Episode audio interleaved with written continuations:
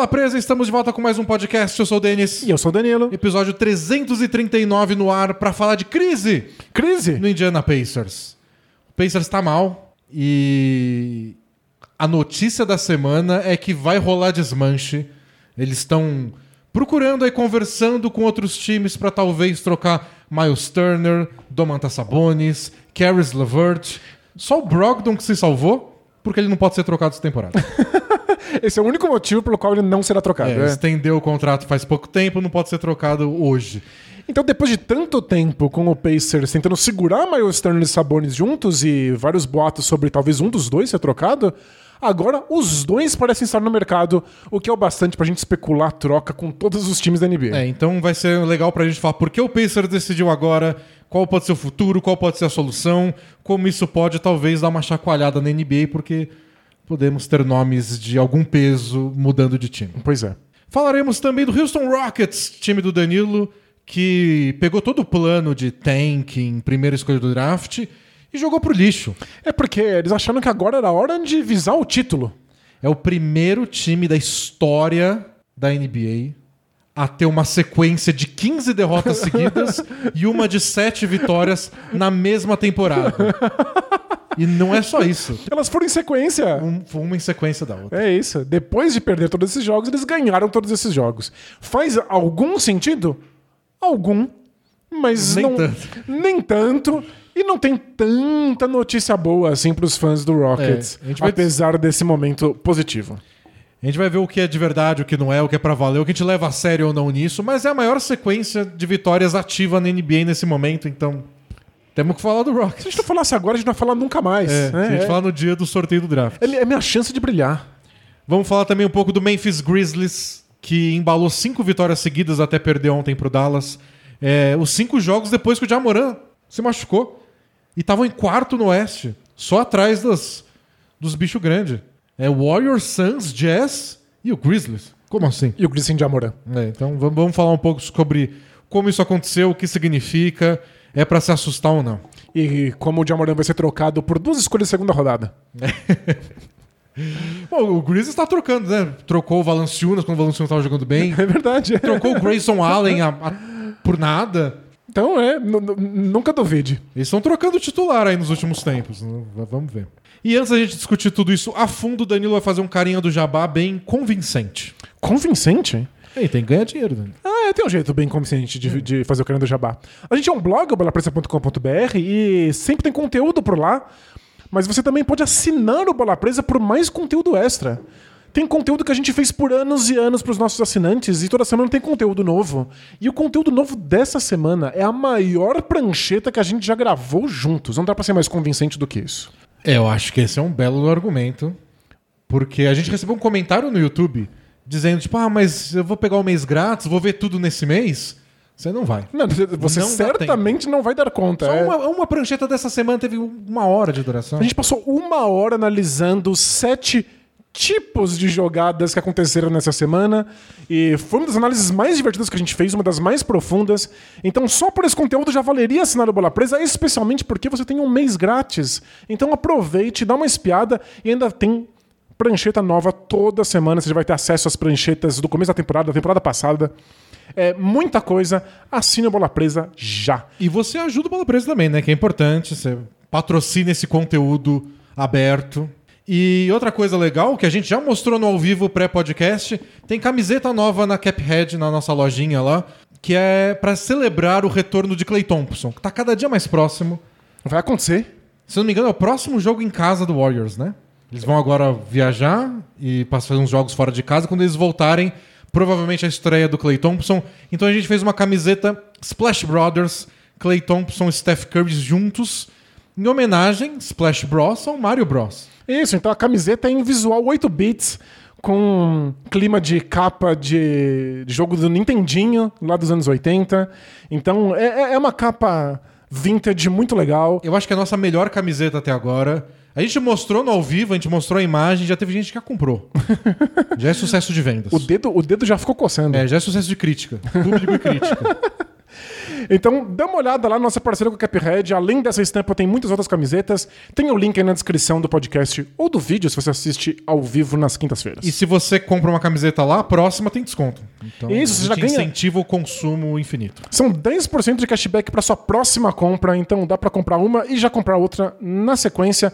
É coisa de Natal, né? É Natal, que é gasto dinheiro, né? É isso. Isso, é. Comprar uma pra você, mas você tem que dar de presente pro seu sobrinho também, né? Vai que ele chora na noite de Natal. Vamos falar de basquete? Bora!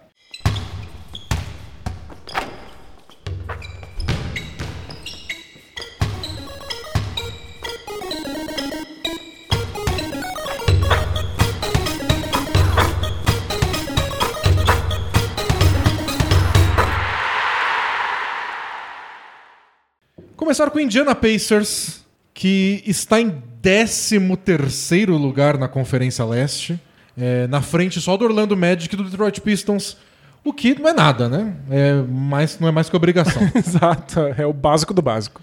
Eu sei que, o, que o, o- tanto o leste quanto o oeste nessa temporada estão bem embolados e qualquer sequência de vitórias pode fazer você saltar muitas posições, mas é incômodo pro Pacers estar aí tão atrás.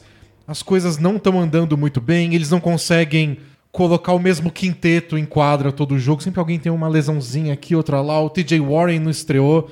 Sei que a coisa tá ruim, e o The Athletic publicou essa semana uma notícia dizendo que o Pacers já planeja, já está sondando outros times da NBA para ver se consegue trocar alguém de peso. Caris LeVert, Domantas Sabonis e ou Miles Turner. É, e não faria muito sentido trocar uma dessas peças pra conseguir construir um time imediatamente superior ao que eles são agora.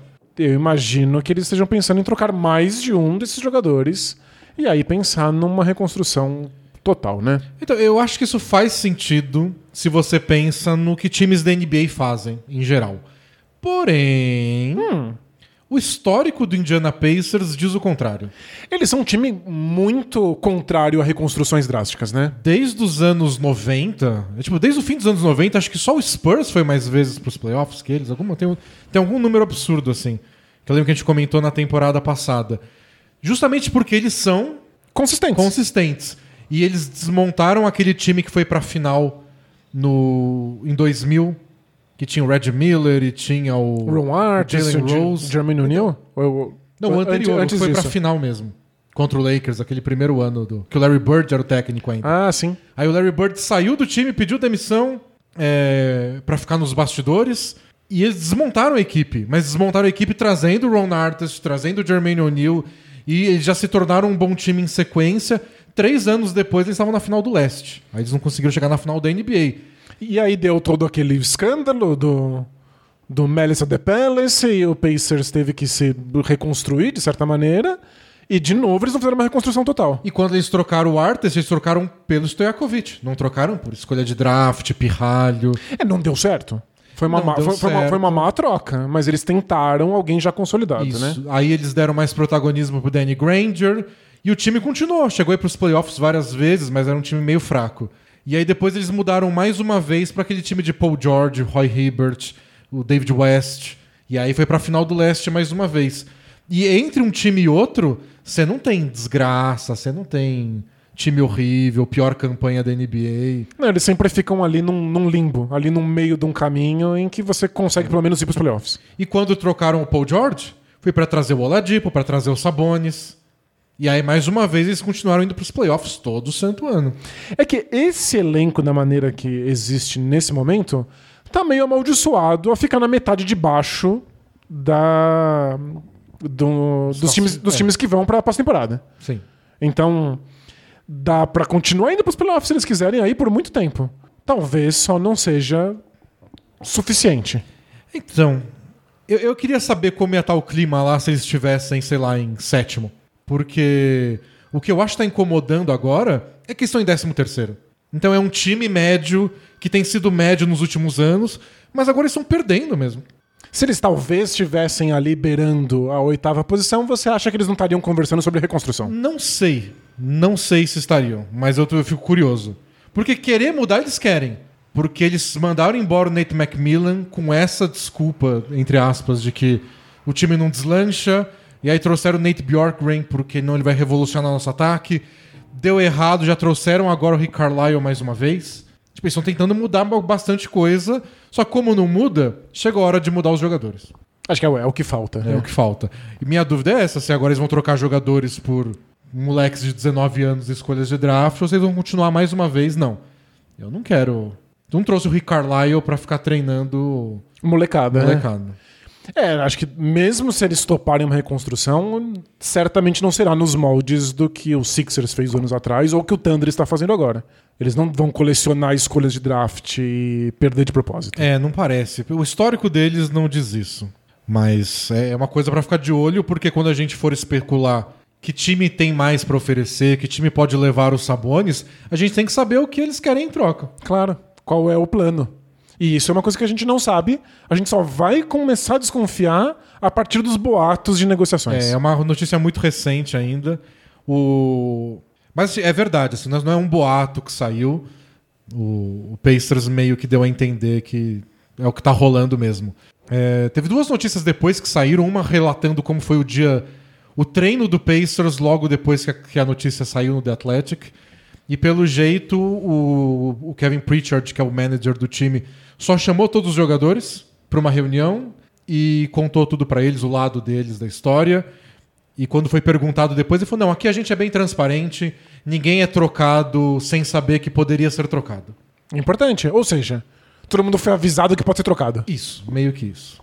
É, então não dá pra ser mais oficial do que isso, é. E logo depois o Miles Turner. É que eles devem ter falado em outro tom, né?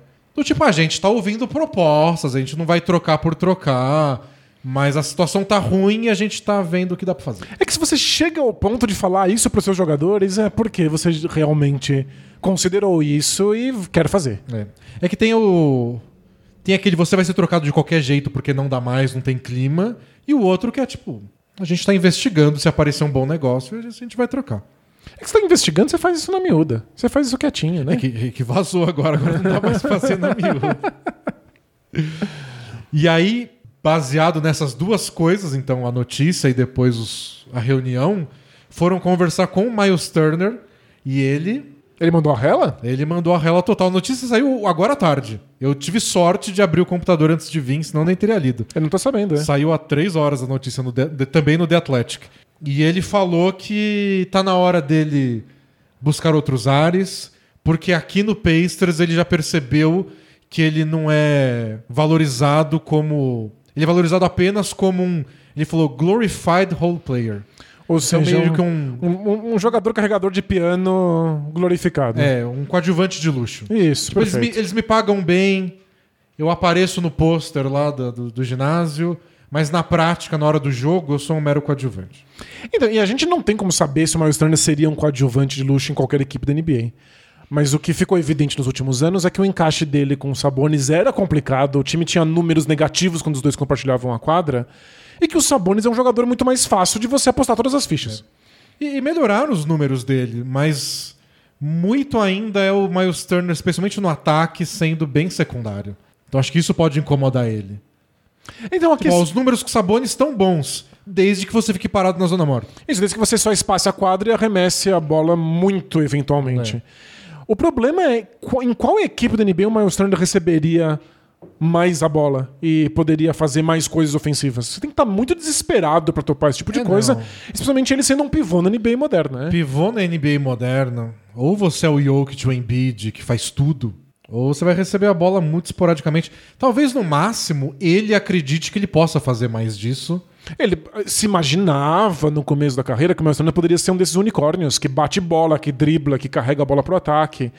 No Pacers a gente chegou a ver alguns momentos de tentativa, não foram bons o suficiente. É, se você fizer a edição certa de vídeo, ele é esse jogador. Exato. Tem lances. Mas foram questões bem pontuais. E por que, que eu permitiria que o Miles Turner fizesse isso se eu posso deixar essa responsabilidade com o Sabonis? É. Então teria que ser uma outra situação mesmo para o Miles Turner pelo menos experimentar. Eu só não sei que time daria essa chance para ele.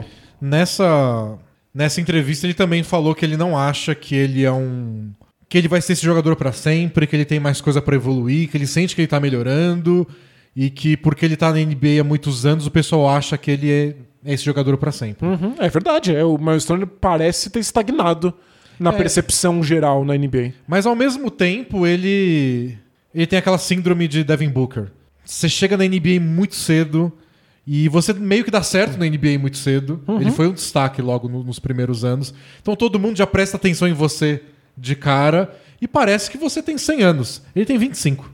É, parece que ele tá na NBA há tanto tempo que a gente já desistiu como se ele já tivesse alcançado o auge dele. É. E, tipo, é, se eu não me engano, é a sétima temporada dele na NBA, mas ele tem 25 anos. O companheiro dele, novato, Chris Duarte, tem 24. Pois é. Ele poderia ter chegado na NBA no passado. É. Se ele tivesse feito. Ou é, se ele tivesse feito Universidade completa, anos, né? se ele tivesse saído com 22, que é o que os seniors costumam sair, ele tava na NBA há três anos. Pois é, ou seja, o Maestro é experiente, ainda tem muito a crescer e faz algum sentido ele estar frustrado com o Pacers porque parece que travou um pouco a evolução dele. Ele pode crescer, não quer dizer que vai também, né? É. mas pode. Mas tem isso, tem um time que tem que ver essas características nele e apostar. O, o time que é mais discutido assim é o, o Hornets, né? O Hornets já foi ligado ao Miles Turner em outras, outros boatos de troca e tá aí um time que não tem nenhum pivô pra botar em quadra, né? Pois é, eles têm falta de material mesmo, É, é. Então vocês botam o Plumlee e o Nick Richards pra jogar. E com o Plumlee fora, eles estão jogando quase o jogo inteiro com o PJ Washington de pivô. É, mas não é nesse time que o Miles Turner ia carregar a bola, tem que criar o próprio arremesso. Ah, não, mas talvez ele participasse mais. Tipo, É, com- com- o, o Pacers é um time muito lento, né? O Hornets, pelo menos, Miles Turner poderia correr de lado pro outro e receber ponte é, aérea, Podia né? fazer é, pick and roll com o Lamelo em vez de. Não, o pick and roll é com o Sabonis. Você fica espaçando a quadra. Tem razão, né? Ele podia ser mais ativo de alguma forma. Nenhum time vai jogar a bola na mão dele e falar Resolva, brinca né? de Jokic. não, não- não é assim que funciona. Brinque de Embiid. Mas talvez um. Lá ele é titular com certeza, lá ele joga 38 minutos se precisar. E se beneficiaria de estar junto com o Lamelo, certamente. Ah, qualquer um. É. Então esse é um time que tá bem. Se bem que entra na discussão que a gente teve no 15 minutos, né? É um time que precisa tanto, é uma troca que tá gritando há meses, que já foi especulado outras vezes. Ou- Ou seja, não vai acontecer. Não vai rolar. Não vai acontecer. Troca no NBA só acontece quando é bizarra.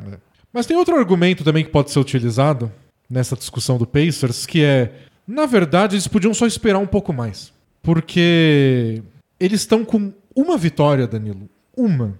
E oito derrotas em jogos decididos por quatro pontos ou menos. Uau! Toda temporada tem esse time que você olha e tá sofrendo muito, não consegue vencer e é sempre em jogo apertado. Então, sei lá, às vezes um arremesso que cai ali, outro que não cai lá. Aquela bola de três que o Chris Duarte mandou contra o Lakers, que empatou o jogo e levou pra prorrogação. O relatório de dois minutos finais dos árbitros é, disse que aquela bola foi falta. Foi falta e sexta. Ele deveria ter tido um lance livre e teria vencido o jogo. É. Ou pelo menos a chance de vencer o jogo. Então, te- teve, tiveram vários jogos, é quatro pontos ou menos, é muito pouco. É muito pouco. Mas faz sentido. O, o, o Pacers é um time muito melhor do que o recorde deles nessa temporada. E, mas o, o que me aflige é que o Pacers é um modelo de time que eu acho que as equipes da NBA deveriam fugir, a não ser que elas queiram lotar ginásio e queiram ganhar um trocado em playoff. Que são esses times que não vão disputar o título durante toda a vida desses, desses atletas que estão ali. Ah, eu entendo, compartilho até certo ponto, mas eu acho que é uma decisão muito difícil de tomar. Porque é difícil saber, é difícil ter a noção de quando você tem certeza disso, que nunca vai ganhar. Mas você não, Porque- mas não tem. Você não olha esse Pacers e fala assim, não, esse time não vai disputar um, um título. Eu tinha essa certeza com o Raptors. E aí um dia surgiu a oportunidade do Kawhi Leonard ir pra lá. Então é meio que eu, eu sei que falta alguma coisa pra esse Pacers. Mas talvez eu possa conseguir essa coisa, sei lá, daqui três meses.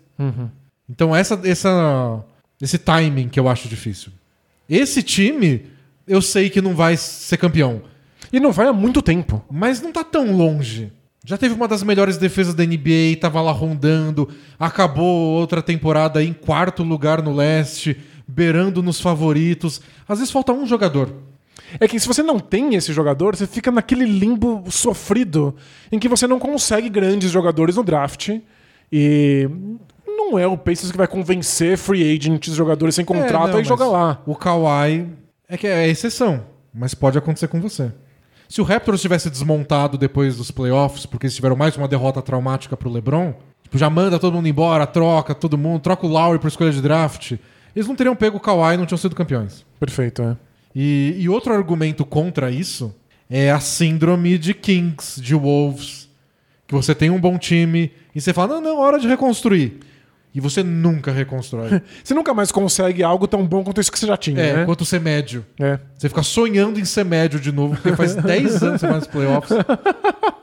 Com o Suns aconteceu isso. 10 anos sem playoff. Porque eles não conseguiam ser médio.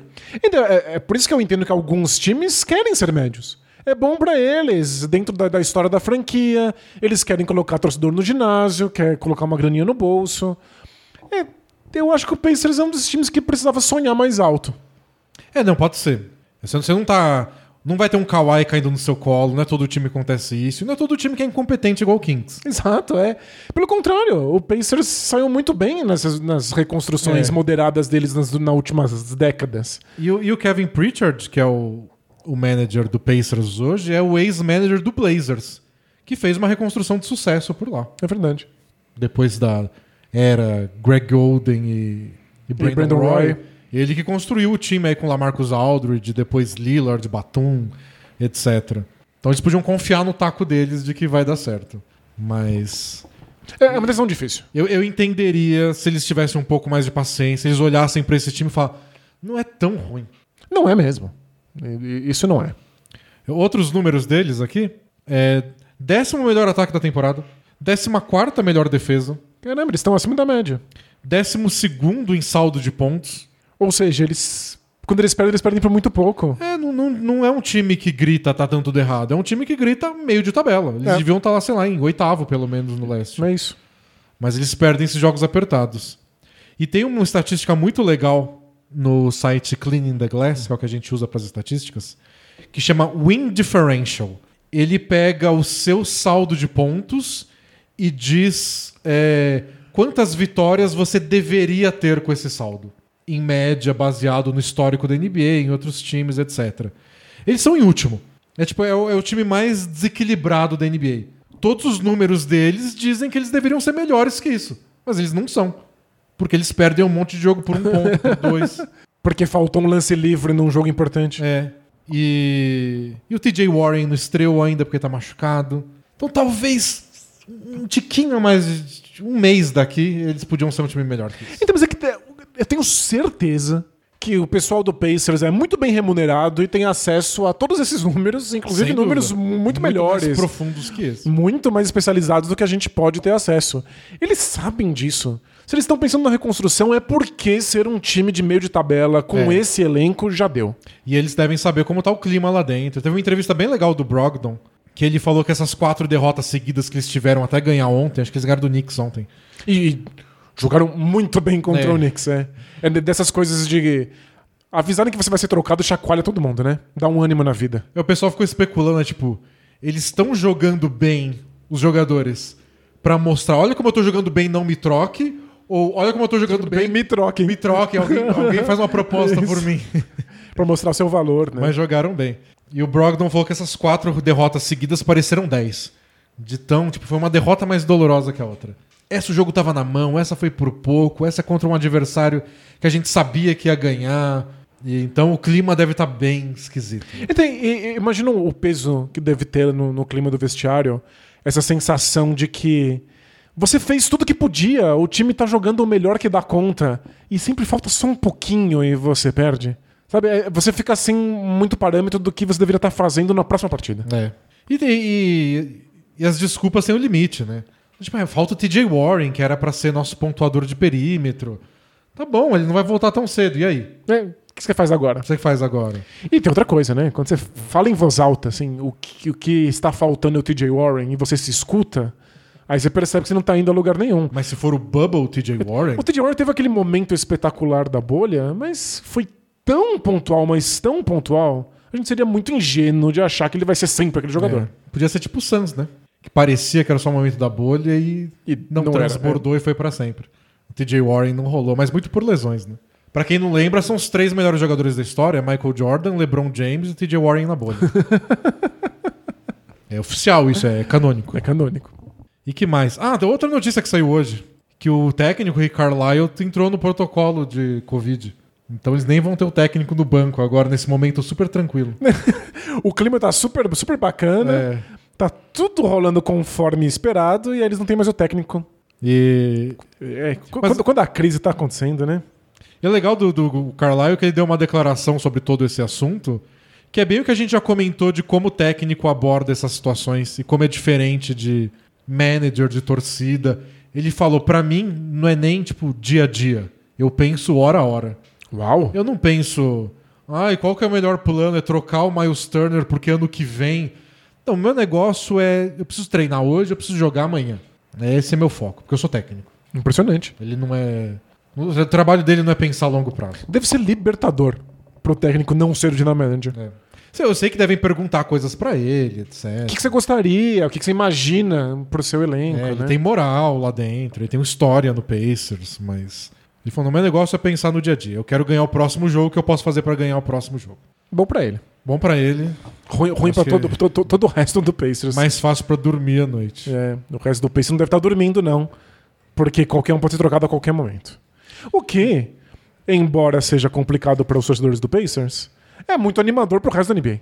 Agora, qualquer time pode imaginar cenários de troca com eles. E, e eu não quero bater na tecla do Ben Simmons de novo, porque já deu de falar de Ben Simmons, mas lembrou uma discussão que a gente teve quando a gente falou da não troca do Ben Simmons antes da temporada começar.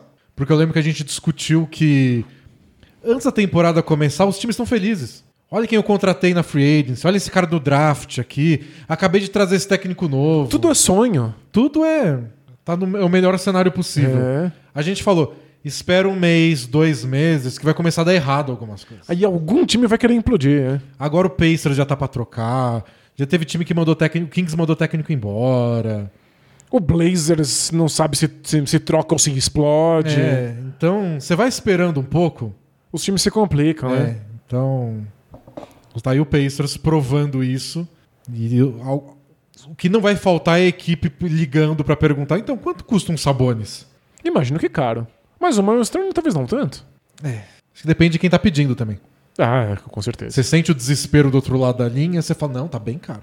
Pode ser. Caríssimo. Mas o, o importante é que são peças grandes que não costumam aparecer toda a temporada. Não é toda a temporada que você tem nomes desse É. peso rondando o mercado. O Sabonis é o tipo de cara que pode mudar um time. Pegar É. um time médio e transformar num um candidato a uma coisa maior. Sabonis não é qualquer coisa, não. Pois é. É que o salário dele é difícil encaixar ele num time que já esteja muito bom, que já seja vencedor. Mas você coloca ele num time bom e esse time é um candidato ao título imediato. É, É um o- time bom, sim. É, tipo, é- é- o Sabonis é o tipo de jogador que você encaixa com tranquilidade. Ele poderia fazer funções muito mais secundárias das que ele faz no Pacers e ele faz tudo muito bem. E ele é jovem também, tem esse valor. Tem 25 anos também, igual o Miles Turner. Quem é mais velho é o Caris LeVert, ele tem 27 já. Achei que ele era mais novo. Caramba. E o LeVert, eh, LeVert é complicado. Porque ele não tá jogando bem, não. É, foi, Eu um, acho que esse não. foi uma aposta polêmica já no momento que aconteceu. E agora, depois de todas as questões físicas que ele passou. Ah, mas, na real, o Oladipo nem tá jogando. Era melhor que o Ladipo, né? Então, se eles trocaram o Oladipo e levaram o Levert, o Levert pelo menos pisa em quadra. Mas assim, não tá fazendo uma boa temporada, não vai ser um cara. Não vai ter tanto valor Se alguém assim, trocar pelo Caris Levert, é tipo, ó, tô te fazendo um favor porque eu quero, eu quero ser o próximo time apostar nele, porque ele não deslanchou. E aí você, você me manda uma escolha de draft, É. e aí eu pego o Levert de você. Bom, acho que é isso de Pacers. Tem mais alguma coisa que você queria falar? Você pensou em alguma ideia de troca?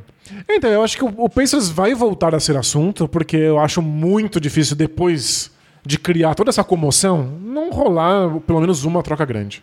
Então, dá pra todo mundo aí em casa fazer sua lição e imaginar cenários, e eventualmente a gente vai ser surpreendido porque o que a gente imagina não acontece. É, curte o vídeo, dá like, ativa o sininho e comenta aí que troca você faria pelo, pelo Sabonis. Ou pelo Miles Turner.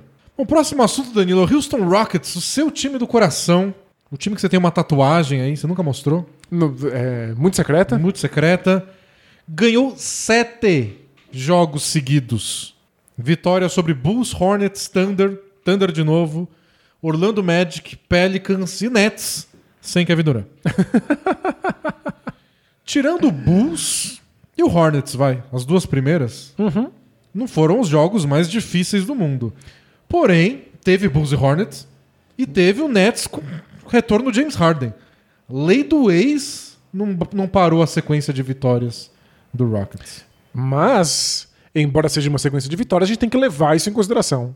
São adversários bem fracos, é um Nets desfalcado e foi finalmente o Rockets podendo fazer uma sequência de jogos em casa. Depois de ter não só pegado um calendário bem complicado no começo, mas tendo que viajar muito. E você ficou emocionado quando depois da sexta vitória o Christian Wood levantou os dedos fazendo um seis assim pra torcida. Igual o Michael Jordan enquanto ganhou o sexto título. Tem as fotos comparadas, dois assim com, com seis na mão. Olha, A gente só pode cogitar que ele tava brincando, né? Que ele tá fazendo cosplay.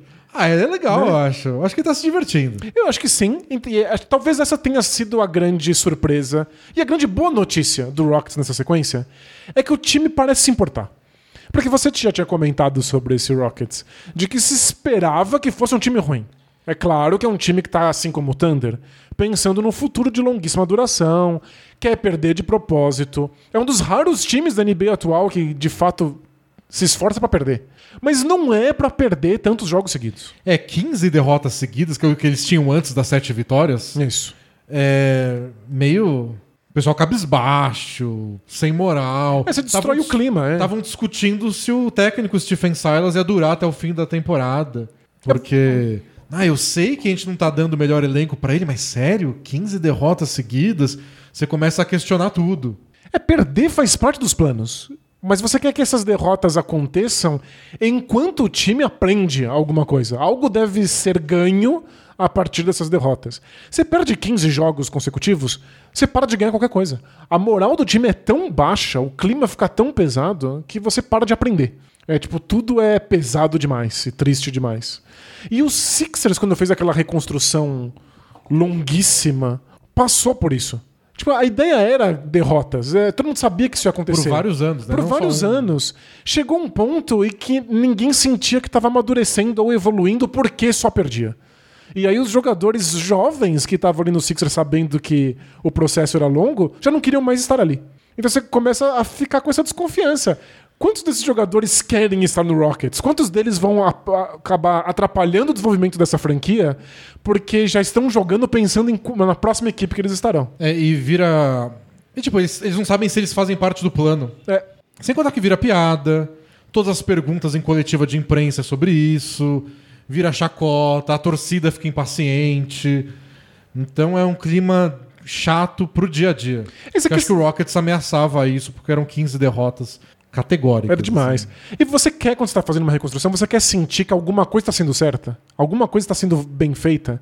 Até para você ter uma direção de para onde você está indo. O Rockets, das 15 derrotas seguidas, não tinha nenhuma direção. E agora tem. Então, é, acho que esse é o ponto positivo. É.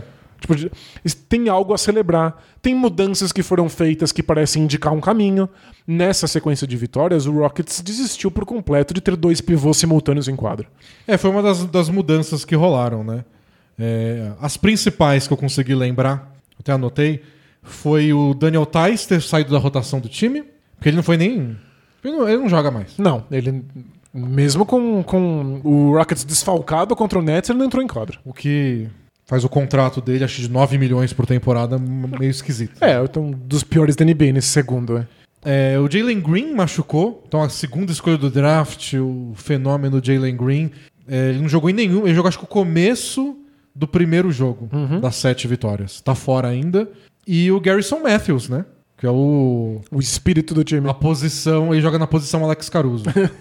Que é ter muita vontade e parecer que vai morder alguém a qualquer momento. É, ele é a alma do time. Ele, ele entrou. Ele tá naquele contrato two-way, que é pra você jogar a temporada na D-League, a Liga de Desenvolvimento, e passar um certo número de dias no time principal. Mas o Rockets vai estar um jeito de botar ele no time principal. Porque fazer um contrato de verdade pra ele. Que ele tá jogando muito bem, acertando bola de três e marcando. Ontem ele ficou marcando James Harden pressão quadra inteira. E eventualmente. Forçou turnover. É, eventualmente funciona, né? Ele cansou o Harden a ponto do cérebro do Harden dar uma derretida. é. Então, com essa formação nova, mais baixa, o garrafão agora é o Christian Wood com o Jason Tate. E quando não é, aí o Shengun pode ser o único pivô em quadra, onde ele é muito mais efetivo. E aí menos Jalen Green, mais Eric Gordon, até de armador.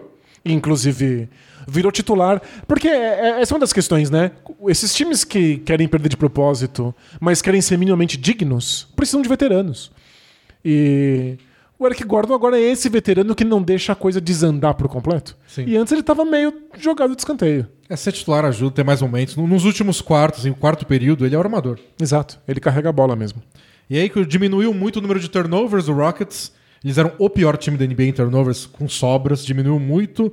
Melhorou o aproveitamento de arremesso, que sempre ajuda. E claro, como a gente falou, pegou uns adversários um pouco mais fáceis, alguns desfalcados.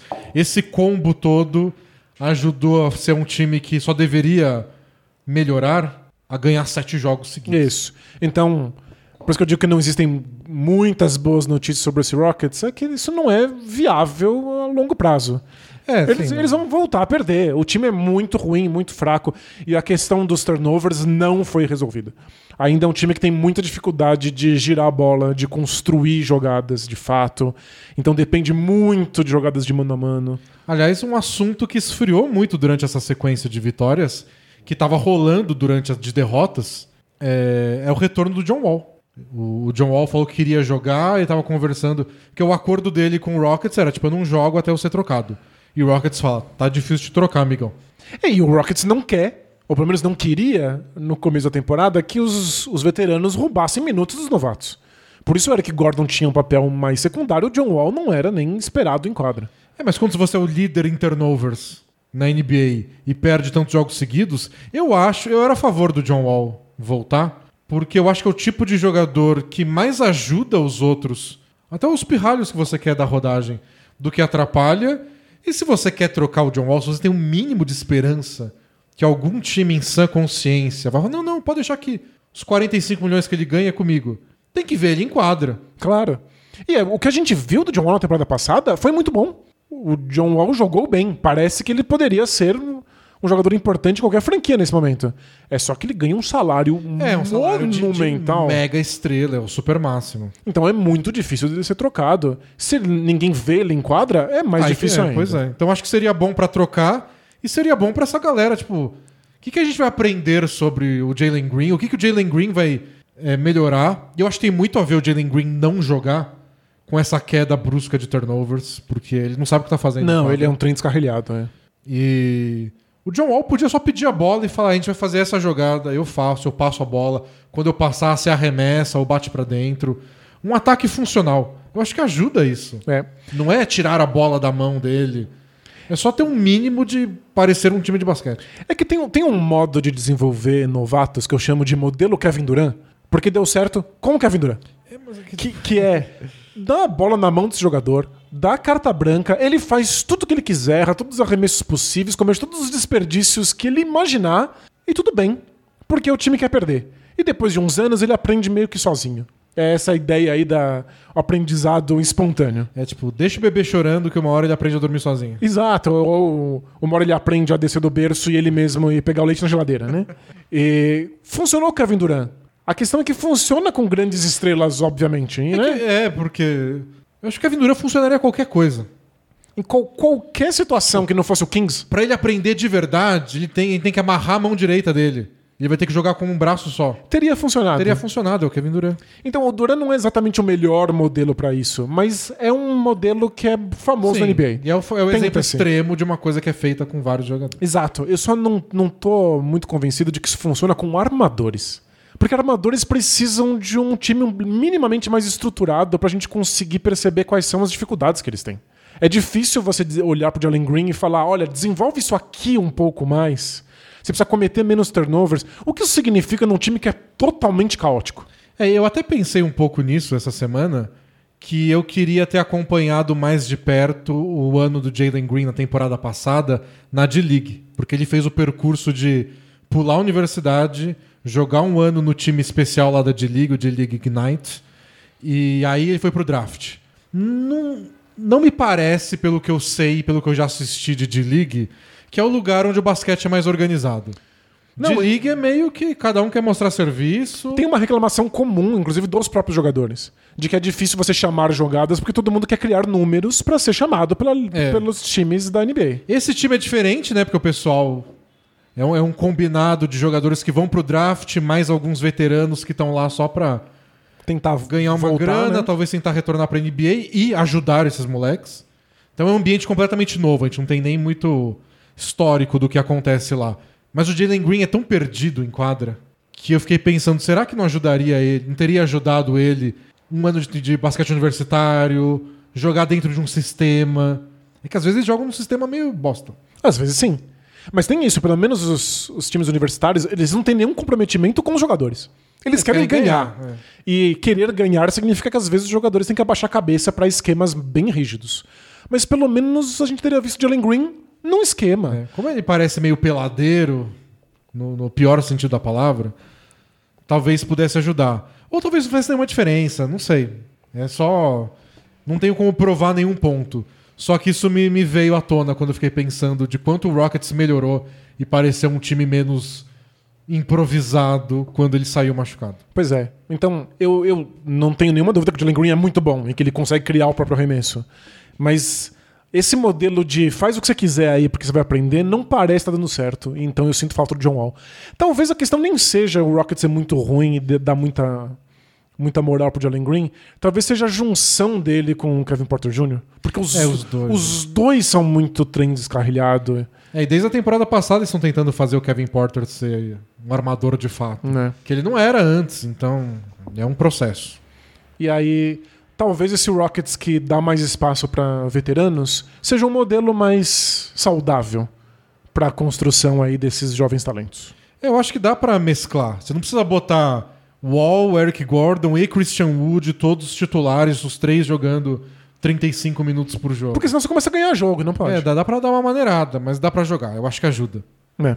Tipo o Christian Wood. Eu imagino, ele tá jogando bem. Eu imagino que ele deva receber propostas de troca, porque o Rockets. Claro. Você nem vai usar o maluco aí, você quer perder. É quando, quando os jogadores jovens estiverem bons o bastante, o Chris Wood já vai ser velho. É. Mas se você quer desenvolver o Kevin Porter como armador, você não quer dar um parceiro de pick and roll pra ele? É, você precisa. Senão fica muito complicado. Porque o Shengun também é novato, o Shengun tá pegando jeito. O Shengo é outro. é- é- ele- embora ele seja muito bom, ele inventa coisas que não fazem absolutamente nenhum sentido. Então, falta um sistema mais rígido para esses jogadores terem que se adequar, né? É, o Shengun, o Zach Lowe tava falando dele no, no podcast É essa semana, a cota Zach Lowe, de que zero filtro. Ele fala, esse, será que não dá pra passar essa bola pra aquele cara entre cinco defensores de costas com o cotovelo? Vou tentar. Ele tenta as coisas mais absurdas. Então, eu só queria uma restrição para ele. Que ele não tentasse nada de costas. Mas a quantidade de bandeja e de arremesso que ele tenta de costas pra cesta é constrangedor. é muito, ele dá muito passe de costas pra, pra É. linha dos três quando ele recebe marcação dupla. É, eu só tenho essa regra. Ele tem que estar olhando pra cesta pra fazer qualquer coisa. É, eu tô pedindo muito, Não, eu, tava olhando aqui em cima do ombro.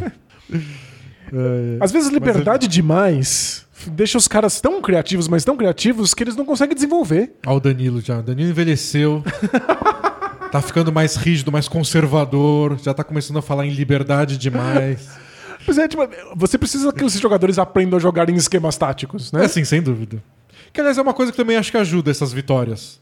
É, Você tem um esquema tático. Porque se você começa a perder, só perder, só perder, é difícil os jogadores ouvirem o técnico e respeitarem o que ele tá tentando implementar. E como você disse, o, o técnico ficou a perigo. Sim, e agora parece que tá tudo bem. E outra coisa que a gente falou do Garrison Matthews, também é importante ter jogador assim. Um jogador que se importa, É. mesmo quando tá perdendo, né? O Jalen Green não vai fazer o trabalho sujo, ele tá, ele tá, ele tá focado em outras coisas. né? O importante é só, só não ganhar jogo demais. Mas sabe que nas últimas duas semanas, o Rockets tem o terceiro melhor ataque da NBA. E ainda, ainda é muito caótico, mas é só não desperdiçar tanto a bola. Porque arremessador não falta, né? É. Tá atrás, acho que, do Jazz, que o Jazz acertou mais de 20 bolas de três em três jogos seguidos. Primeiro time da história a fazer isso. E algum outro time que eu esqueci.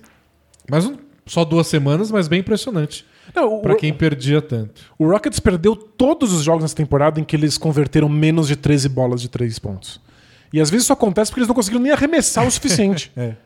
É, Eu acho que é assim, você comentou isso logo no começo e quando a gente até conversou do podcast.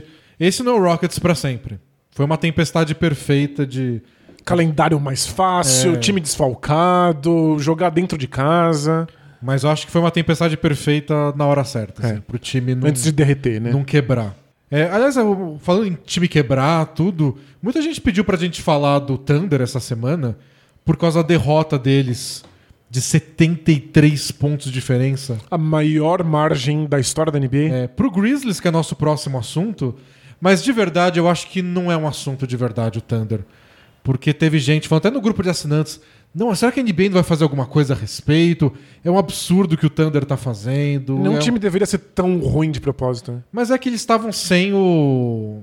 O Shea Gildes Alexander. é, e tinha mais algum desfalque. Mas assim, estavam desfalcados e o time é fraco. Mas o time não é tão fraco. Tanto que assim que o Shea Gildes Alexander voltou, eles ganharam o jogo. É que o time, o time é fraco bastante pra você tirar uma peça importante e ele desmontar de vez. É, e aí quando a coisa tá dando errado, eles não tinham em quem jogar a bola. Pra só, tipo, estanca o sangramento, por favor. É, não, não é um time que tem repertório suficiente pra Mas- se livrar de um desastre, né? E aí aconteceu, mas foi um jogo. Foi aquele jogo isolado. O, Thunder não é tão péssimo assim. Então acho que não, não, não... Tanking não voltou a ser um assunto dramático pra NBA. E outra, Thunder e Rockets querem perder de propósito? É, até que é pouco. São só dois times que estão envolvidos nisso. É, eu também acho. E mesmo eles vencem de vez em quando. É, eu- o Magic e o Pistons do outro lado estão nessa, mas você não vê um. Como eles já têm drafts mais altos, tipo o Cade Cunningham, o Franz Wagner, o Jalen Suggs, Pra eles vencer até que é bom, né? eles estão tentando, assim. É que eles não têm time pra isso, obviamente. Eu, eu não tô vendo nenhum exagero Não. fora da curva. E Eu- entre 30 times, sempre vai ter pelo menos uns dois, três que estão nessa. O Magic e o Pistons, eu acho que é, é, eles estão em outro departamento. Eles, eles são só times ruins. Não dá pra punir um time por ele ser ruim. É, é ruim e tá pensando e na cabeça deles eles vão ser bom ano que vem. já. Exato, é. Eles não estão querendo ser ruins de propósito. É. Não tem uma intenção aí. O Thunder é mais a longo prazo, mas enquanto eles não trocarem o Shea Gildes Alexander ou inventarem uma lesão pra ele, igual inventaram ano passado, Eles vão ganhar um jogo ou é outro, um né? time ok. É. Ok pra ser último. Vamos falar do Menfão, então, que meteu 73. O Menfão da massa. E eles ficaram sabendo do recorde na hora, que acho que era 68 pontos de diferença, né? Ah, eles se esforçaram. A torcida tava gritando defesa, defesa. É, com- foi muito engraçado. No último quarto, com 60 pontos de diferença. É legal você ter alguma coisa pra, pra se importar quando um jogo tá tão É. ganho, né? É o meme do. Na cara não, pra não estragar o velório, né? Tipo, porra. Deixa os caras perder de 50 pontos de diferença, né? Precisa ser 60. Ah, mas é uma, chance, é uma chance de um recorde num dia que você não. Você Não. saiu da cama pensando, nada vai acontecer hoje. E aí, de repente, surge um recorde na sua cara. É quando o Clay Thompson tá fazendo 37 pontos num quarto. É, Você já fez 25? ah, faz mais. Bola nele, bola nele, bola nele, arremessa mais. É por que não? Chegou em 37, legal. Tô fazendo nada, você também. O adversário era o Kings. é, Era o Kings, né? por que não? É, eu acho que os 37 pontos do Clay Thompson em um quarto foi contra o Kings. E os 60 foi com- em 11 dribles contra o Pacers. né? Acho que foi isso. Não sei. Eu confio na sua memória. Não Clay Thompson tem os recordes mais minha. legais da NBA. Ele é sensacional. Tá voltando, tá voltando. Vai voltar, vai voltar. Já, já compra a camiseta pra ficar animado já. Menfão, Danilo. Ganhou cinco jogos seguidos desde a lesão do Jamoran. E aí perdeu ontem pro Mavs. Porém, foi uma baita história. Porque durante esses cinco jogos, eles não ficaram atrás no placar. Nem por um segundo sequer. É inacreditável. Cinco jogos de ponta a ponta. Estilo Fórmula 1 nos seus dias mais entediantes, assim. E parece que o único empate foi um 2 a 2 Não É, era? O único momento que o jogo ficou empatado foi no jogo contra o Miami Heat, tirando o empate do 0 a 0 quando começa o jogo, né? É, foi o empate contra o Miami Heat, chegou a ficar 2 a 2 Fora isso, eles estavam sempre na frente do placar. É. E outro recorde legal que eu vi, do Grizzlies, Steven Adams disparado o líder de bola ao alto na NBA. É mesmo? É, eu- tô surpreso com essa informação e surpreso que essa informação existe. É. Surpreso que alguém conta estatística de bola ao alto. O Stats Muse lá no Twitter po- postou essa ontem. É, o Steve Adams se consolidou como essa criatura que no metro quadrado em que ele existe, ninguém entra. E, nossa, ele é uma força da natureza. Então, se ele existe no metro quadrado da bola ao alto, ele vai ganhar essa bola, porque ninguém pode entrar.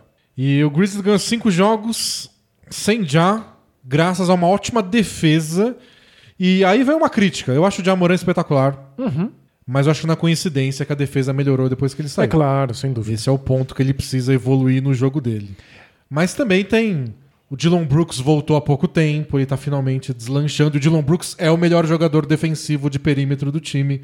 O Jamoran tava jogando sem o Dylan Brooks no começo da temporada, por Então é meio injusto pros números do Jamoran, né? exemplo. É, mas.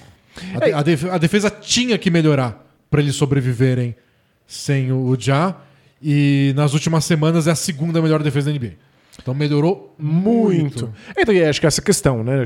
Não, a gente sabe que o Jamoran nunca vai ser um grande defensor. Mas o discurso no vestiário de para lidar com a ausência dele, nós temos que ser um time que defende melhor, é certamente responsável por esse novo foco defensivo É. do time. E muito legal, né? Porque essa é a famosa Ewing Theory, né? Que o Bill Simmons criou lá nos anos 90. De uma época que o Patrick Ewing se machucou Que era a grande estrela do, do Knicks. do Knicks na época. E o Knicks começou a jogar bem. E ele falou, ele criou essa teoria de que todo time melhora imediatamente assim que sua estrela sai. Porque, tipo, Você tem que compensar de algum jeito. Então, Vamos jogar compensa com por ele. defesa, compensa com mais esforço, e o time se esforça. mas tem uma data de validade, assim. O Knicks não ia pra final da NBA se o Patrick Ewing não, não retornasse. Claro, tem um, tem um limite. Eventualmente você começa a sofrer porque falta talento. Mas tem aqueles jogos, imediatamente depois, que o cara que tava querendo arremessar mais ia arremessar mais, falando, agora eu, meu momento, tem um nível extra de esforço. Eu acho que esse é um baita exemplo. Porque o que o Grizzlies está jogando era a hora de despencarem na tabela. Eles olharam e falaram, quer saber? Vamos subir. Agora eu vou mostrar serviço. Então em quarto. Eu- de novo, qualquer time que embalar a vitória pula de décimo para quarto. Tá muito embolado. Tá muito embolado, mas é o quarto lugar do Oeste. E não é, Baita campanha. e não é fascinante que muda completamente o elenco e quando o Grizzlies precisa, ele sempre volta para essa identidade de uma defesa brigadora, esmagadora, que causa turnovers nos adversários. É, muito legal, né? Por algum motivo bizarro, isso virou uma identidade no Grizzlies que transcende elenco técnico. tá no ar de Memphis, Daniel. Sei lá, É né? a energia do lugar. E é, é engraçado porque a torcida se identificava com o discurso. Porque Memphis tem essa coisa de que é a cidade do homem trabalhador, do homem comum, e eles se viam nesse time que era meio ruim, mas que brigava. E agora o time é muito mais, mais, mais capaz, muito mais jovem, muito mais rápido. Podia ser um time de run and gun. Mas é. Só um parênteses. É. Todo, todo- toda a cidade nos Estados Unidos é cidade de trabalhador, né? Você vê campanha presidencial lá. Os, presidentes, os candidatos vão viajando de cidade em cidade, é tudo. Não, essa cidade. Nessa cidade aqui todo mundo Todo mundo trabalha, trabalha. acorda cedo, não tem medo de trabalhar, de ralar. É verdade, é, Tipo, um, é um lugar comum, né? Mas é um clichêzaço que eles usaram em Memphis e eles abraçaram de. O Clippers tentou usar na campanha de marketing deles essa pra ganhar torcida. É. Porque Los Angeles é tipo, é glamour, é super estrela, é famoso, ingresso caro. O Clippers é o Los Angeles do nosso jeito. É o primo pobre. E os caras, tipo, Não, eu né? gosto das celebridades. Eu gosto de morar na cidade dos, dos famosos. Por que, que eu quero ir num jogo do, de um time em Los Angeles e não ter o Jack Nicholson? É, sai daqui. Mas em Memphis a galera abraçou essa ideia de um jeito que. E de algum jeito, mesmo um elenco jovem que poderia estar focado completamente no ataque, ainda volta para essa identidade defensiva. É. Mas é muito legal. É, é o passaporte deles pra ser um time que briga por alguma coisa. Jamoran, na sua melhor forma, mais uma grande defesa. Então a defesa tem que continuar, continuar boa quando ele voltar. É, é receita de sucesso. E o Steve Adams está jogando muito, ele é um dos grandes responsáveis por essa sequência de vitórias do Grizzlies, porque ele é uma máquina de pegar rebote ofensivo. Mas olha, é surpreendente que eles consigam ser uma excelente defesa mesmo com o Steve Adams jogando. Porque ele é bem lento. Né? Ele é muito lento, ele é muito parado no, no perímetro. Ele foi torturado nesse jogo contra o Mavs. É tipo, É, é, isso, isso não deu certo. toda a posse de bola era o Luca Doncic tentando encontrar o Steve Adams pra arremessar na cara dele. Então é, tipo, é difícil e os outros jogadores do Grizzlies têm que compensar o fato de que o Steve Adams é um elo fraco no mano a mano. É por isso, mesmo quando o Valanciunas estava lá, já há alguns anos se conversa muito de como o Grizzlies sonha em poder usar o Jaren Jackson Jr. como pivô de small ball. E é engraçado, né? Porque ele tem um ótimo média de tocos, ele tá dando mais de dois tocos por jogo. Mas no geral, você vai vendo os jogos, ele dá uns vacilos defensivos Os, aqui. os números defensivos dele são bem fracos. né? É, então é um cara que precisa ser mais estável assim na defesa. Mas se der certo, porque ele é ágil, ele é mais móvel, ele pode trocar a marcação num caso desse. Ele tem um bom time pra Ele tocos. tem cobertura pra toco. E ele é muito bom ofensivamente. Inclusive, ele voltou recentemente de lesão e tá, tá jogando É. muito bem no ataque. é. E era um drama, né? Porque ele recebeu a extensão de contrato dele, bem cara, mas temporada passada ele quase não jogou por causa da lesão dele. Então, tipo, você tá pagando por um cara que a gente não vê jogar faz um ano. Mas ele tá na, na mesma linha do tempo do resto do elenco, né? Mas é que, tipo, ele já foi pago. É. Esse é o drama. Ele tá, ele tá na idade de evoluir ainda, não é? O começo foi animador. Só que ele tá fazendo isso com dinheiro na orelha, é? É, mas e se no fim das contas não é tudo isso? Ele é um cara que faz 16 pontos por jogo e não é tão bom assim na defesa, só que ganha 20 e poucos, 30 milhões por ano. Pois é. Esse é o receio do Grizzlies. Mas ele, ele tá numa boa fase, nesse- nessa boa fase do Grizzlies. Ele faz parte do bom momento. E se o Jaren Jackson tá jogando bem?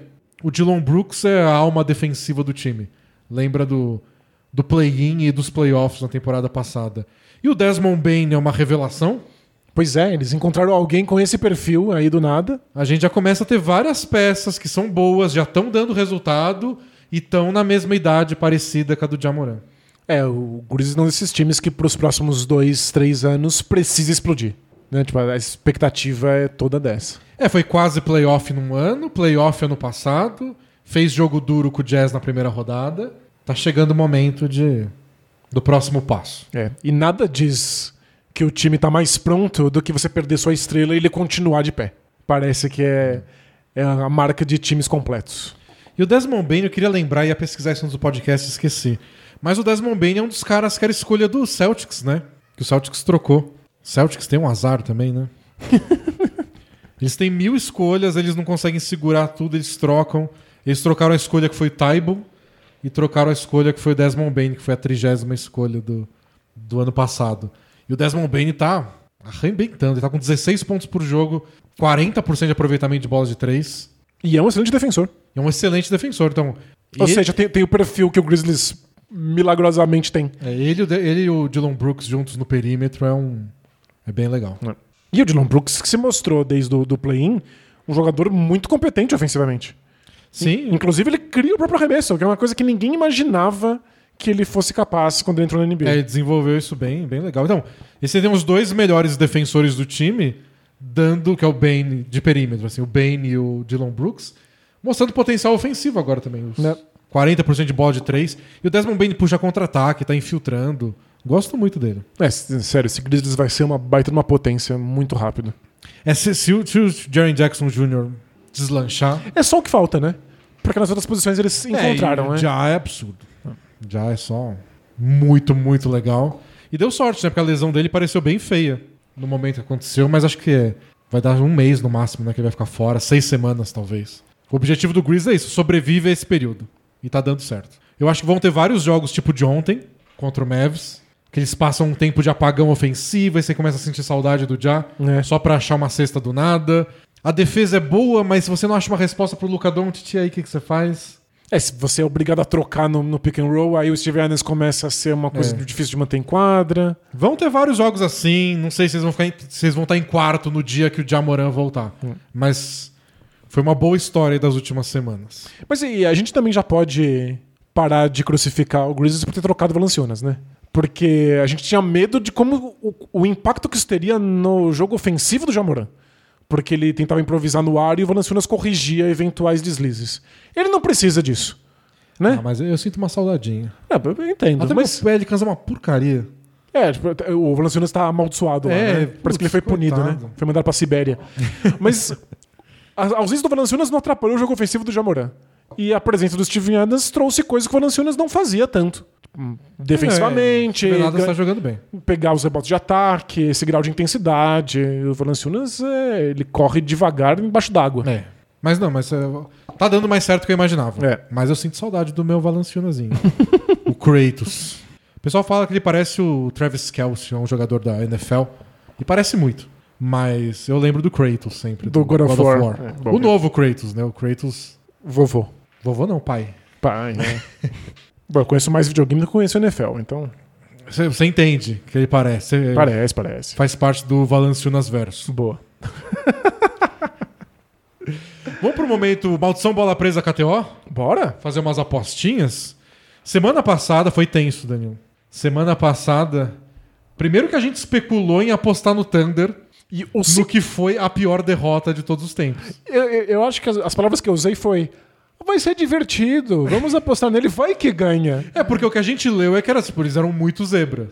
Pagava, sei lá, 5 pra, pra, pra, pra cada real que você apostasse. E aí as minhas palavras ao vento, dizendo vai que ganha, causaram a pior derrota da história da NBA.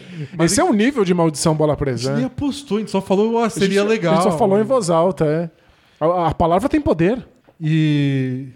Mas foi emocionante porque nossas apostas deram certo. A gente apostou que o Caruso ia roubar, acho que mais de duas bolas. Ele roubou quatro bolas contra o Knicks. Que o Dort ia fazer menos de 19 pontos e meio. Fez, acho que 12, 13 nesse jogo. Legal. Que o Golden State ia ganhar do Suns na revanche e ganhou. E que o Antetokounmpo ia fazer mais de 26 pontos contra o Raptors. Chegou na hora do jogo, o Antetokounmpo não jogou. Ele só não entrou em quadra. Ele não entregou, ele foi poupado. e eu falei, putz, o que a KTO faz nessas horas? E, e fiquei tenso. Só que depois que o Dort conseguiu a nossa aposta e o Caruso também, a KTO me ofereceu um cash out.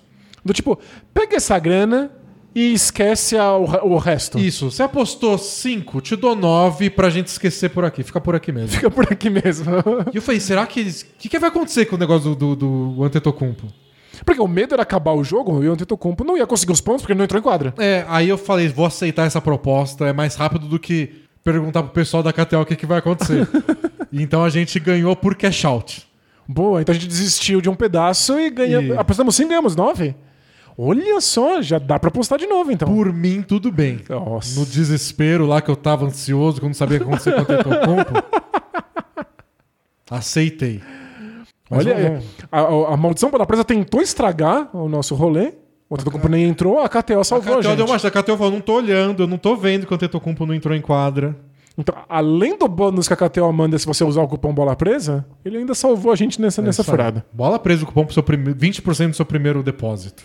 Hoje tem Sixers e Jazz. Gobert versus Embiid. O que, que a gente tem? O Taibo vai fazer mais do que 4 pontos? Pior que é capaz que não, né? Ah, não, 4 é muito pouco. Mas às vezes ele nem arremessa. Mas 4 vai.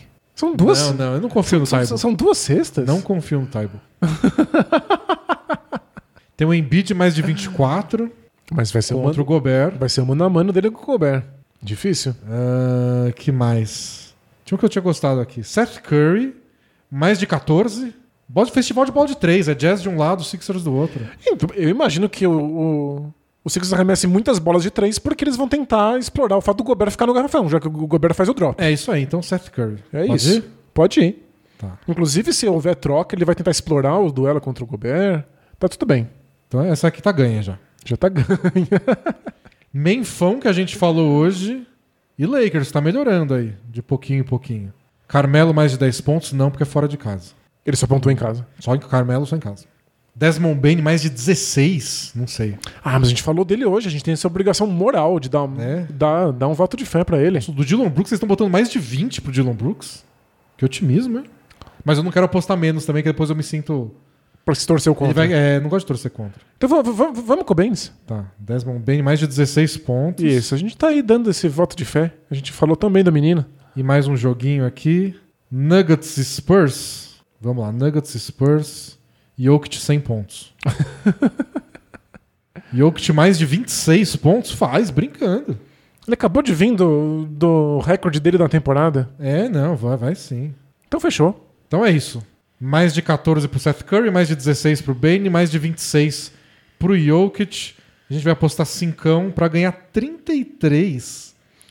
Ou talvez é tudo errado e aí a Catel tem que salvar a gente no meio Salva do a caminho. gente aí, KTO, de novo, por favor. Faça sua fezinha. Minha melhor história da KTO até agora foi. Não sei se eu contei no podcast. É. O cara que mandou várias semanas atrás. Que tipo, ah, eu tava fazendo junto com vocês as apostas, mas eu não ouvi a hora que vocês falaram do Marcos Smart. E aí eu botei outra coisa e ganhei. E, a, e a gente, pois, o Marcos Smart perdeu. É, o Marcos Smart estragou a nossa. Desgraceira. Vamos responder pergunta? Sempre tem uma coisa que a gente faz e a gente erra. Então, o- a função do nosso amigo ouvinte é descobrir qual das que a gente escolheu vai ser a errada. É, quando você vai ficar distraído? É, tipo o jogo de sete erros. Bora, então agora bora responder pergunta. Are we having fun yet? Both teams play hard, man. Both teams play hard. It's not supposed to be easy. I mean, listen, we talking about practice. Not a game, not a game, not a game. We talking about practice. I want some nasty. Both teams play hard. Both teams play hard. God bless and good night. E a vinheta da primeira, Danilo, pode ser momento alura. Opa! Porque a gente tem uma pergunta que é um momento alura. Parece que é post pago. Só aconteceu. Só- Só aconteceu, a pessoa mandou, não paguei nada pra ela. Mas essa história, tipo, não faz sentido a gente ter um momento alura e ler essa pergunta no mesmo episódio. Então vamos lá. Olá, dupla de podcasters mais linda do Brasil. Tudo beleza com asterisco? Asterisco? Me chamo Anderson e sou um satisfeito ouvinte e assinante do conteúdo de vocês e mando esse e-mail de Fortaleza, a Terra do Sol. A Terra do Sol, que bonito. Sou formado em Química e atuei como professor da rede particular de ensino pelos últimos sete anos. Aos poucos, minha relação com a, profissão, com a profissão foi piorando. Que acho que acontece, né? Professor é, é difícil. bem, é bem comum. Até que durante a pandemia estragou de vez. Cheguei a ter um ataque de pânico durante as aulas online devido a toda a pressão que sofria. Nossa, é muito difícil mesmo. Em novembro do ano passado, ouvindo o podcast de vocês, resolvi finalmente seguir a, a indicação insistente de vocês e assinei a Lura, Uau! com o objetivo de mudar de carreira. Como sou um grande apaixonado por estatísticas de basquete, decidi me, de- me dedicar ao curso de ciência de dados. E estudei feito um doido ao longo desse ano de 2021. Esse esforço finalmente foi compensado hoje, compensado e hoje, dia 8 de dezembro, inicio no meu primeiro emprego como analista de dados em uma empresa. Caramba, ele abandonou a carreira de professor de química pra virar um analista de dados. Isso só foi possível graças ao momento alurarararara. que, Que, lindo! que vocês tanto insistem e que vale a pena. Sou mais uma prova viva de que vale a pena estudar e se dedicar. Tá vendo? Não, tipo, não tem época pra mudar de carreira, né? E aqui, eu nem, nem pedi pra ele falar essa parte, eu só, só, só escreveu. A Alura é a melhor plataforma que já estudei e conta com a melhor comunidade de estudantes que já vi. E não tô recebendo nenhum real pelos elogios. Então fica aqui meu agradecimento à Alura e a vocês, amigos, que me incentivaram nos estudos e que foram minha companhia nas madrugadas sem dormir. Um abraço e Feliz Natal antecipado. Nossa, muito legal! Olha, eu não faria um jabá. Que depoimento!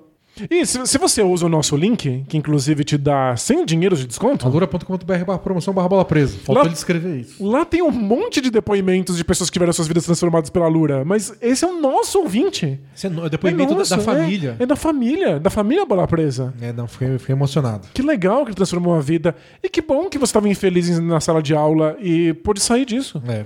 Porque às vezes você não consegue achar uma solução, né? Exato. Quantas perguntas a gente não recebeu de gente que tá miserável no trabalho e não sabe o que fazer? Então, legal. Vou, vou- não vou deixar esse aqui, vou pinar esse aqui. Vou ler toda semana. Vai virar o nosso momento Alura fixo. Momento Anderson, som, som, som, som. Muito legal. Pergunta do amigo do Daniel. Olá, Toe Jamming Earl da NBA.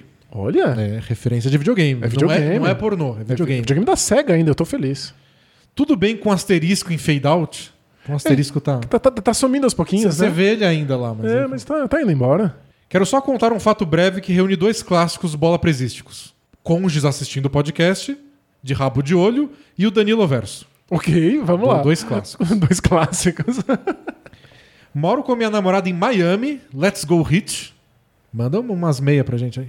Opa. Vê se você acha um Bernie, o mascote do Hit. Isso, manda pra gente ter aqui no nosso cenário. A gente adora um Uma mascote. pelúcia do Bernie, a gente, a gente dá um jeito, a gente faz um pix. Boa. Aceita as pix. é, moro com a minha namorada em Miami, Let's Go Hit. E meu caso de uso mais comum para o podcast é ouvi-lo durante meus almoços de trabalho remoto. Ok. Nem sempre conseguimos almoçar junto. Então, às vezes, ela chega no meio e escuta o que eu estou ouvindo. Muitas pessoas dizem que o Danilo parece outras, mas no caso da minha namorada é diferente. Ah, Ela diz que a voz do Danilo se parece com a de alguém. Ela diz que, na verdade, ela é igual à voz do ah, Zeca Camargo. ah, esse plot a twist. voz do Zeca Camargo? Não é possível.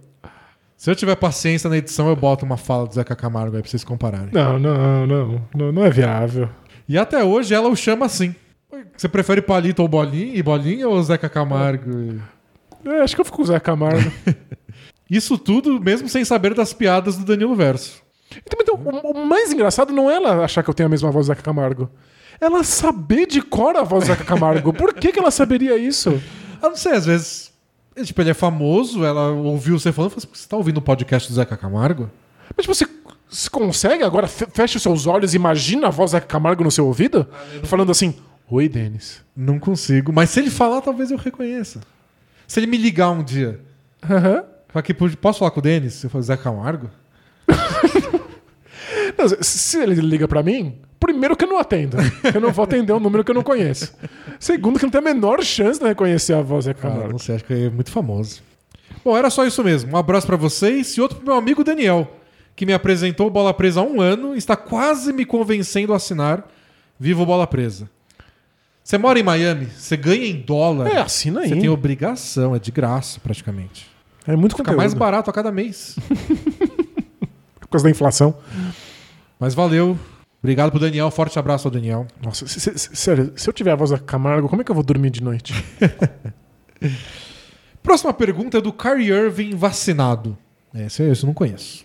nem, o- nem o Kai Irving. Olá, amigos. Tudo bem com o asterisco? Asterisco? Minha pergunta é sobre basquete e jornalismo hoje. Opa. Recentemente fiquei sabendo que o Rich Paul, agente do Ben Simmons e do LeBron, do Anthony Davis, da galera toda, Draymond Green, tem ligação com o Shams Charania, do The Athletic. Shams Charania é o jornalista rival do Woj, Que, que dá furos de reportagem sobre NBA. constantemente. Curiosamente, ou não, o Shams é quem constantemente tem noticiado a situação do Ben Simmons e seus interesses em sair dos Sixers. Vocês acham que a, que a atuação do Shams e sua ligação com o agente dele não configuraria um certo conflito de interesse? Uma vez que ele pode estar simplesmente agindo de acordo com o interesse do Rich Paul nessa negociação e não necessariamente como um jornalista? Abraços e longa presa ao Bola Vida. Leuva? É, sim, é bem esquisito. É estranho, né? E é muito estranho porque lá nos Estados Unidos tem muito jornalista, especialmente os da TV, mas outros também, que têm agentes. Eles têm agentes empresários que negociam contratos para eles. É uma prática comum. E muitos jornalistas da ESPN são todos de uma mesa, agenciados por uma mesma agência, que agencia gente da NBA também, técnicos, jogadores. É uma relação bem esquisita. Não, é muito complicado. natureza. E muito distante da nossa realidade. É, Nossa, demais. né? Então fica até estranho de a gente comparar. Acho que a minha questão principal é que não tem muito como evitar. É, não tem Você vai como ter controle sobre isso, né? não tem como evitar e por isso que é importante que as pessoas saibam disso. Claro, isso tem que ser uma informação pública. É. Você tem que saber, tem que levar isso em consideração, você tem que saber quais jogadores, quais jornalistas têm os mesmos empresários. Porque é tudo que a gente tem disponível. E não quer dizer também que as informações que ele traz são falsas, inventadas. É, ele pode se queimar demais. É que é tipo. É o ponto de vista mais favorável à fonte dele. É, exato. Que no caso a fonte dele é o, agente, é o Rich Paul. E fora que ele tá mais próximo dessa fonte, É, né? Então é, o mais provável é que a história. a- não queria usar a palavra, mas vou ter que usar. Ah. A narrativa Ah. vai ser mais direcionada ao que o Rich Paul quer fazer. Então é claro que ele vai trazer o assunto de que a saúde mental do Ben Simmons. Mas aí você vê, olha de longe e fala: será? Porque eu sei que tem uma coisa estranha aí. É, Será que a saúde ben- mental do Ben Simmons tá tão ruim assim? Ou é só o Rich Paul tentando vender essa ideia? E aí você espera outro jornalista dizer alguma coisa. É, você fica com o pé atrás, mas você leva em consideração, porque também não é como o Sean Sharano tivesse inventado tudo que ele publicou na carreira. Claro. Ele tem um certo. Mas é uma crítica que o Woj recebe há muito tempo. Tem uma matéria bem legal de muitos anos atrás, que eu já postei várias vezes no blog, que é um cara que fez uma matéria sobre o Woj, como ele chegou para ser o Woj. E era uma relação de troca. Você me fala isso antes de todo mundo, eu dou um jeito de espalhar alguma coisa que você queira. Então, de repente, você caça as notícias do Woj e de repente tem um elogio lá, ou uma peça de opinião que ele dá, ou uma fala no podcast dele, que ele elogia muito o trabalho do General Manager. Uau. Fez um excelente trabalho na reconstrução do time X. E ganhou alguma coisa por esse elogio esquisito. Por que, que você está elogiando? Você nem é comentarista, você é jornalista. Uhum. Mas eles soltam umas coisas assim. E lá no meio dá uma diluída, você nem per- per- percebe muito. É, e aí, de repente, quando esse agente, quando esse general manager for fazer uma troca, o Woj sabe antes que todo mundo. Claro. E ele twitta 10 segundos antes do, do, do Mark Stein. E aí, você, e aí você faz isso por muitos e muitos anos, eventualmente você tem contato com todo mundo que precisa, né? É, não é legal, em muitos casos é desnecessário, mas é bem competitivo o meio lá e acaba acontecendo. Mas sim, é um conflito de interesse. É, é bizarro. Pergunta do entusiasta do equilíbrio. Fala Rio Negro e Solimões do entretenimento em áudio. Tudo massa? Hum, Tudo massa. O Denis é o Solimões por ser mais baixo. Você sabia que o Solimões era mais baixo? Não sabia. Aí a gente tá aprendendo muito hoje. Outro dia estava pensando em NBA enquanto me barbeava. Ok. Olha a situação. e me cortei, não. E cheguei à realização de que vivemos um momento pouco comum na história da liga. Hum. Já que tivemos quatro campeões diferentes nos últimos quatro anos. Existe uma boa chance dessa sequência aumentar para cinco, pois muitos dos times que despontam como possíveis candidatos ao título, como Nets, Suns, Bulls, Jazz e Heat, não fazem parte desse grupo de campeões mais recentes. Apenas Warriors e Bucks aparentam poder quebrar a sequência, uma vez que Raptors e Lakers estão mal das pernas. Por aqui tudo bem, né? Tem- É, é até, que, até aí tudo bem. Dei uma pesquisada e constatei que se chegarmos a cinco campeões diferentes em cinco anos, seria a primeira vez que isso acontece desde o final dos anos 70, Uau. quando tivemos seis equipes distintas sendo campeões de 75 a 80. E apenas a quarta vez que isso aconteceria em todos os tempos, já que a história da NBA é muito marcada por grandes dinastias e por times ganhando títulos em sequência. Gente, isso é muito comum. Quando o pessoal tava desesperado que o Warriors estava dominando a NBA, a gente insistia. Gente, é normal, acontece. Eventualmente esse time entra em decadência e outros assumem. É, tipo, as finais seguidas contra o Cavs, que foi esquisito. É. Para se ter uma ideia, quem acompanhou a NBA de 87 a 2005 viu apenas cinco franquias serem campeões nessas 19 temporadas: Lakers, Pistons, Bulls, Rockets e Spurs. E agora temos grandes chances de ver cinco campeões, ou seja, mesmo número, em um intervalo de cinco anos. Não é louco isso? É muito louco. Queria saber o que vocês pensam sobre esse assunto. Tem uma explicação ou é só ironia do destino? Um grande abraço e existência esticada à esfera aprisionada. o pessoal se esforça, né? O pessoal não quer falar vida longa ou bola presa, nem. É, pra ser inovador tem um preço. Eu até estica... Eu sei que ele quis achar um número que pegasse cinco campeões, porque equivale agora. Mas se você volta uns anos, tipo de 84, 85 até 2014, Hum, sabe quantos times você acrescenta nessa lista aí? quantos? O Celtics e o Heat. É. Celtics e o Heat. Só isso. Nossa, e é um período de tempo bem maior. Ele botou de 87, você volta mais uns 3 anos e botou até 2005, você bota mais uns 9 na frente. Teve mais Spurs, mais Lakers. É o normal é que os times que são muito bons criem. Teve o Dallas também. Ah, teve que, que foi um. É. Que foi um asterisco.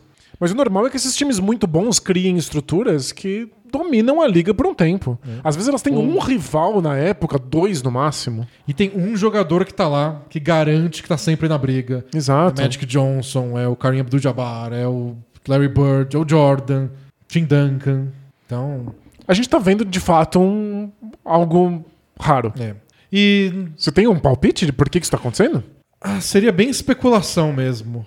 Mas dá pra pensar nessa questão de. Primeiro que é um período de fim de uma dinastia, vamos dizer assim, do, do Warriors.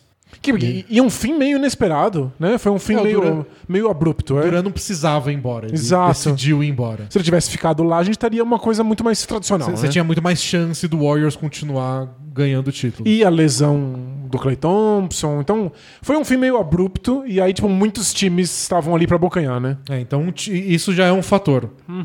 Eu acho que a gente pode pensar, teria que analisar mais com calma, mas a gente pode pensar em jogadores que a gente virou até tema de podcast especial já, como ficou mais fácil para estrelas mudarem de time. Sem Então, dúvida. um motivo pro Raptors não estar de novo na briga. O Kawhi Leonard foi embora. É, os jogadores empoderados, eles desmancham, destroem times muito mais fácil e constroem times bons, potências, muito mais rápido também. Então o Kevin Durant meio que minou as chances do Warriors continuar, deu maior trabalho pro Warriors voltar a ser candidato agora de novo. E criou instantaneamente um time favorito do outro lado. favorito no Nets, né? O Kawhi tirou a chance do, do, do, Do Raptors, Raptors. repetir, mas. Aí tem outros casos, né? Tipo, o Lakers ainda pode, mas LeBron envelhecido. Tem sempre acaso. Sempre vai ter acaso. Mas o motivo que eu pensei pode ser esse: de estrelas mudarem de lugar. né? Faz muito sentido. E essa aberração que foi o Warriors cair tão rápido. Mensagem das saudades da Morena.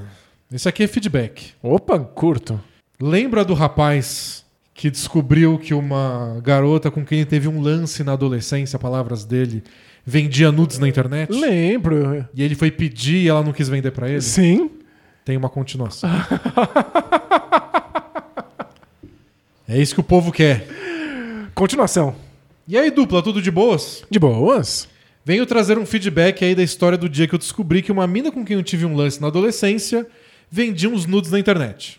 Aí eu fui pedir pra ela e ela se negou a me vender. Uhum. E a gente, a gente conversou sobre a ética disso, né? É, ele é casado, ou namorava, alguma coisa assim. Pois bem, eu fiquei meio chateado, senti como se tivesse tomado um toco dela. Passou um tempo e ela não respondeu o mesmo pedido. Só que aí eu peguei férias no trabalho, em novembro, e na última semana fui passar um tempo na casa dos meus pais, com minha família, esposa e filho, na cidade em que eu cresci, em Minas Gerais. É. O problema é que eu fui comprar umas coisas no mercado e encontrei a tal moça por lá. Na minha frente, nem deu pra disfarçar. Sorte que eu tava com a minha irmã, que lembrava dela, mas não sabia da história dela pelada.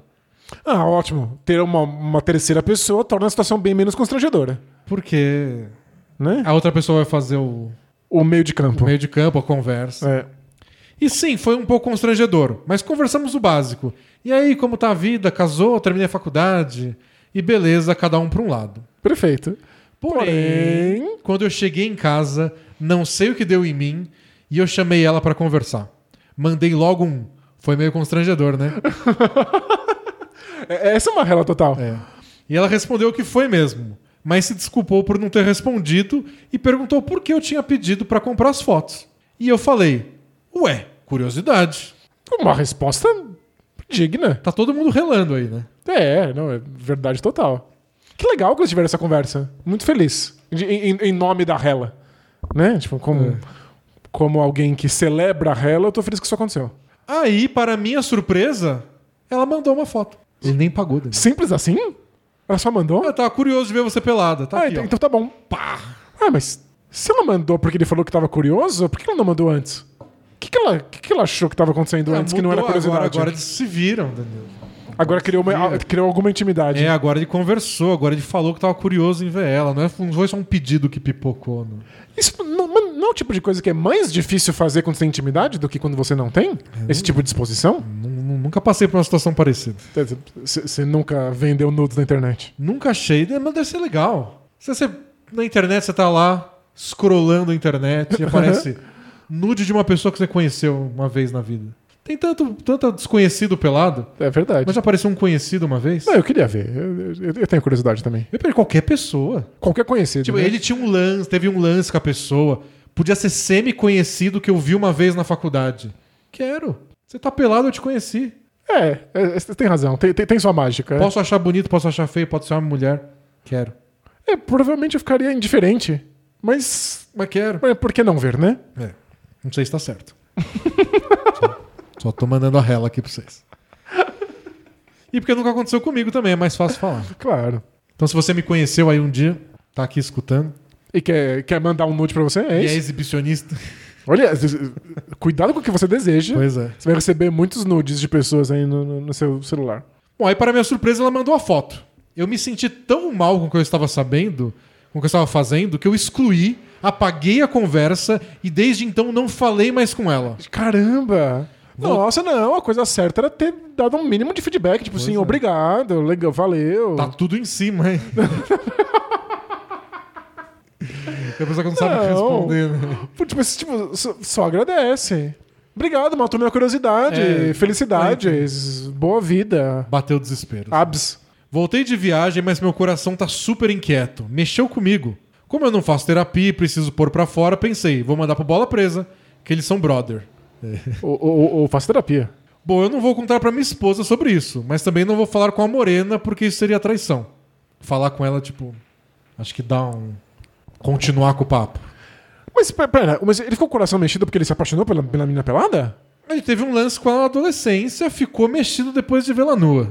Talvez tenha batido uma vontade de, ah, manda mais. Ah, mas Vamos se encontrar. vontade tem, a questão é o que você faz com sua vontade, é. que importa. Porém, me sinto culpado pelo que eu fiz, ao mesmo tempo que queria continua- ter continuado aquilo. Mas eu também não quero me separar da minha esposa e tal. Você tem algum conselho de como pôr a cabeça no lugar e escolher um rumo? Desculpa alugar vocês, vida longa, bola presa. E PS, pelo menos não paguei pela noite. É verdade, foi de graça.